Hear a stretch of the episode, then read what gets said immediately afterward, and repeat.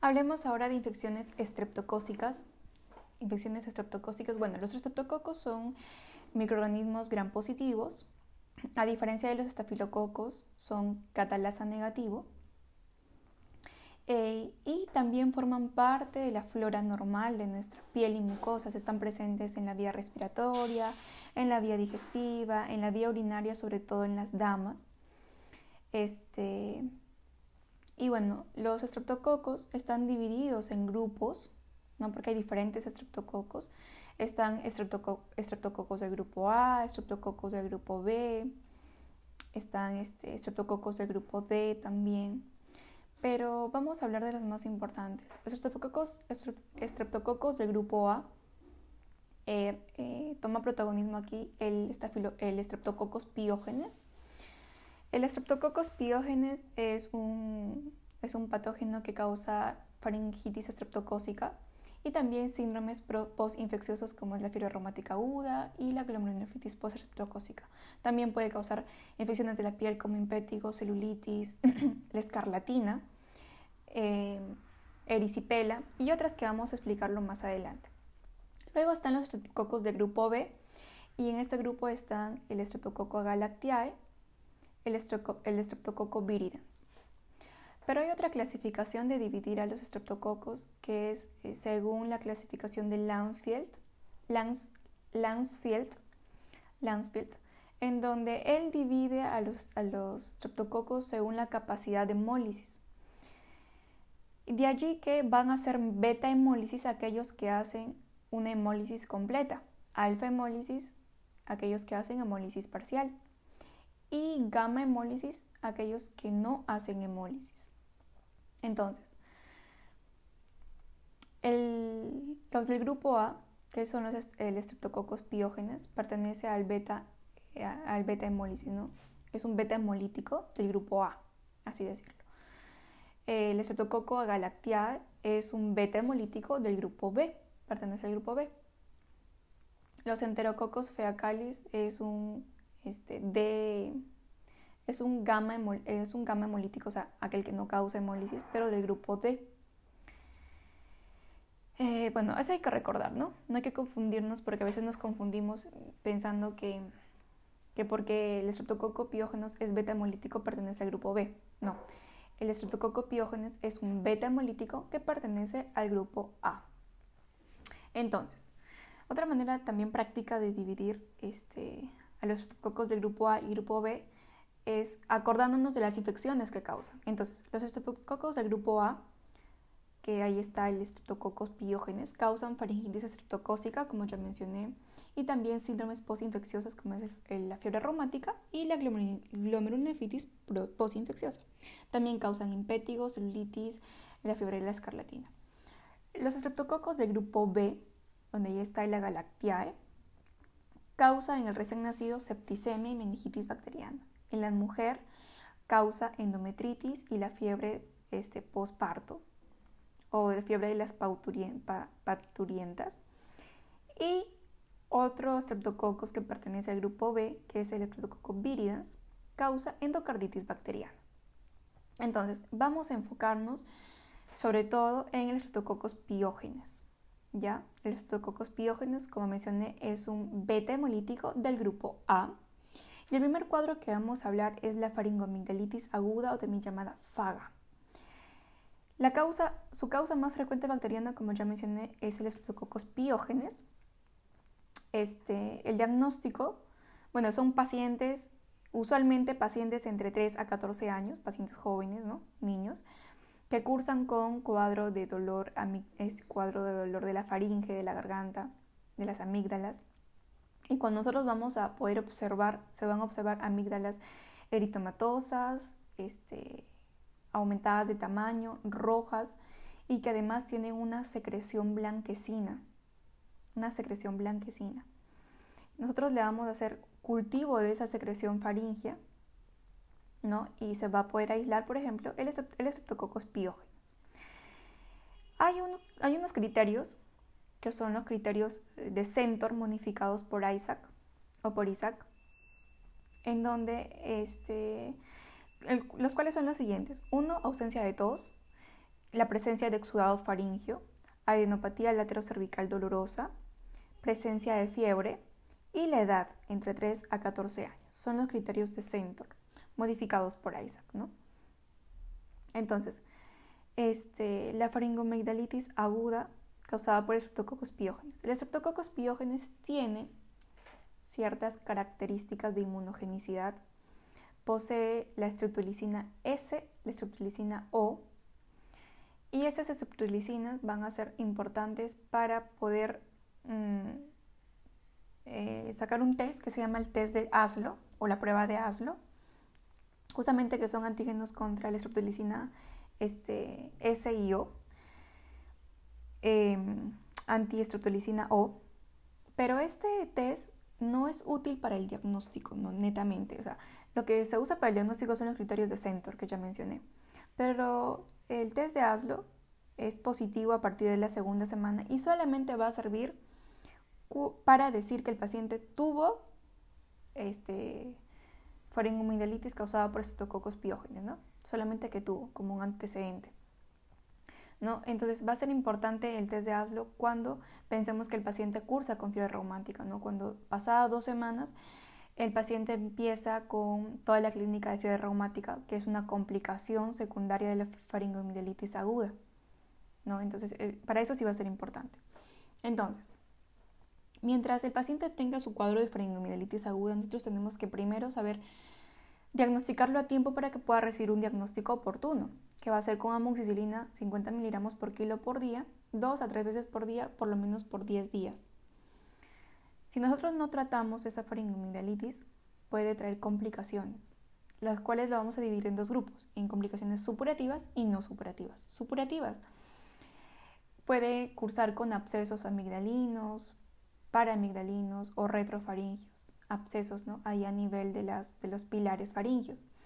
Y también hay complicaciones no superativas, las cuales se presentan posterior a la infección, entre dos a tres semanas después, y se presenta la glomerulonefritis postinfecciosa o postestreptocócica, que es la causa más frecuente del síndrome nefrítico, y también la fiebre reumática. Ya la fiebre reumática que finalmente va a tener o va a conseguir un daño a nivel valvular, ¿no?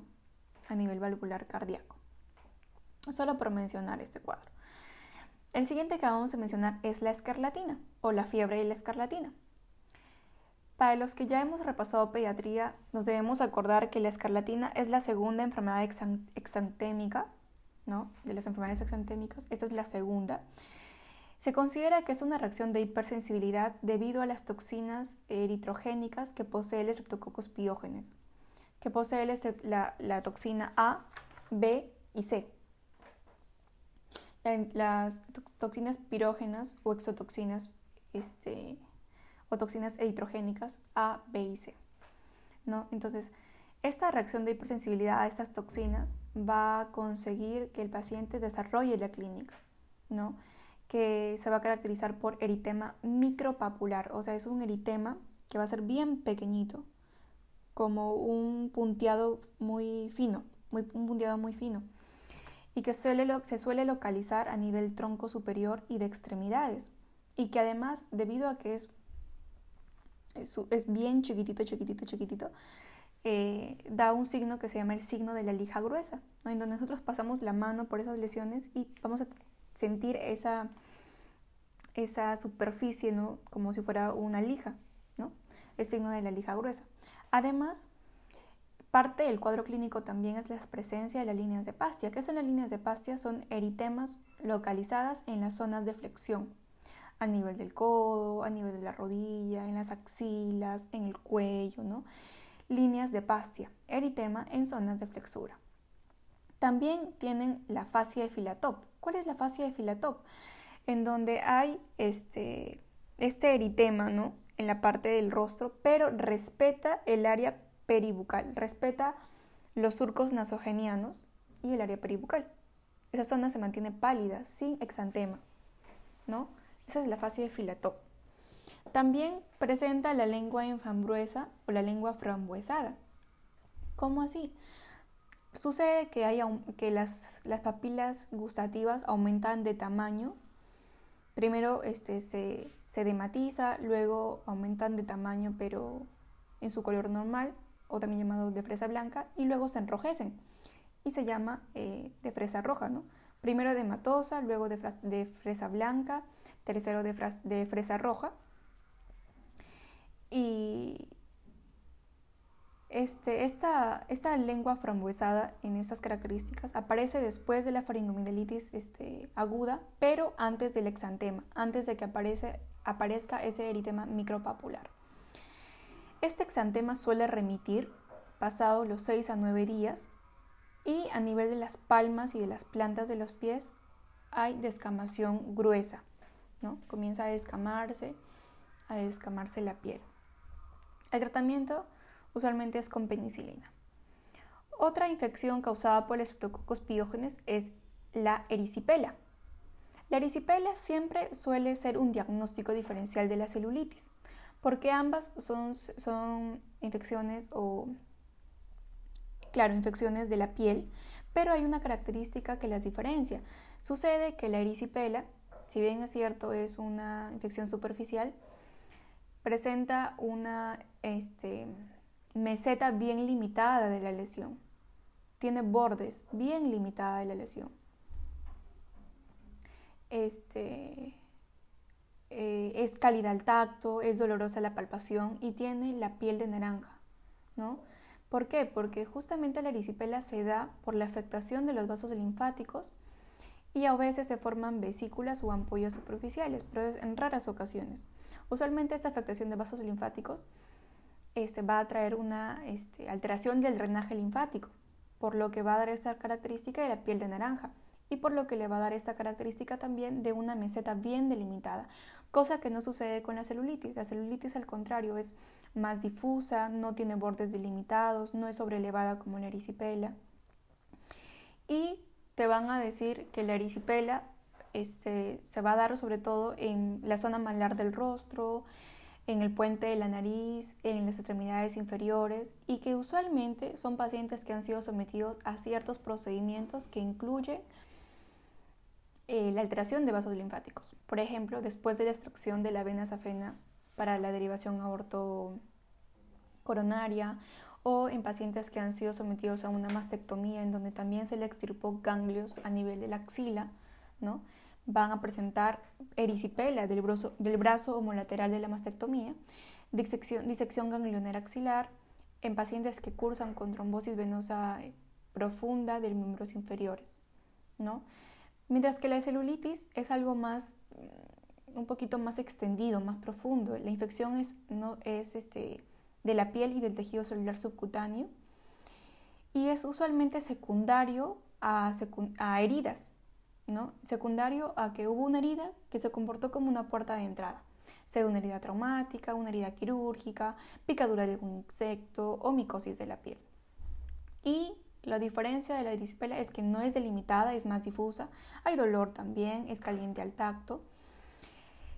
Y siempre pensar en una micosis térmica cuando la celulitis es recurrente, cuando la celulitis es recurrente. Y hablemos de la fascitis necrotizante. La fascitis necrotizante eh, atribuida al al, perdón, al Streptococcus piógenes es la llamada la tipo 2, donde la causa más frecuente es la el Streptococcus piógenes en un 60%, en un 60% y la fascitis necrotizante es básicamente la infección de las fascias superficiales o profundas que recubren los músculos y puede tener alguna, este, para que haya llegado a ser una fascitis necrotizante tuvo que haber habido una fuente una puerta de entrada, ¿no? que puede ser una herida secundaria a una cirugía abdominal o a un absceso oculto y siempre el lugar de, inoculación es cerca al sitio de la afectación. Clínicamente los pacientes se van a presentar en, un mal estado general, dolor en el lugar afectado, malestar general, fiebre, escalofríos, van a estar postrados y que nosotros vamos a observar la, la lesión y se va a ver oscura, moteado, edematosa. Primero el dolor va a ser insoportable, los pacientes van a tener una sensibilidad muy aumentada, intensa, pero con la evolución del cuadro, debido a que este cuadro produce infarto de los nervios cutáneos, los pacientes van a evolucionar a la anestesia, donde ya no van a sentir dolor. ¿no?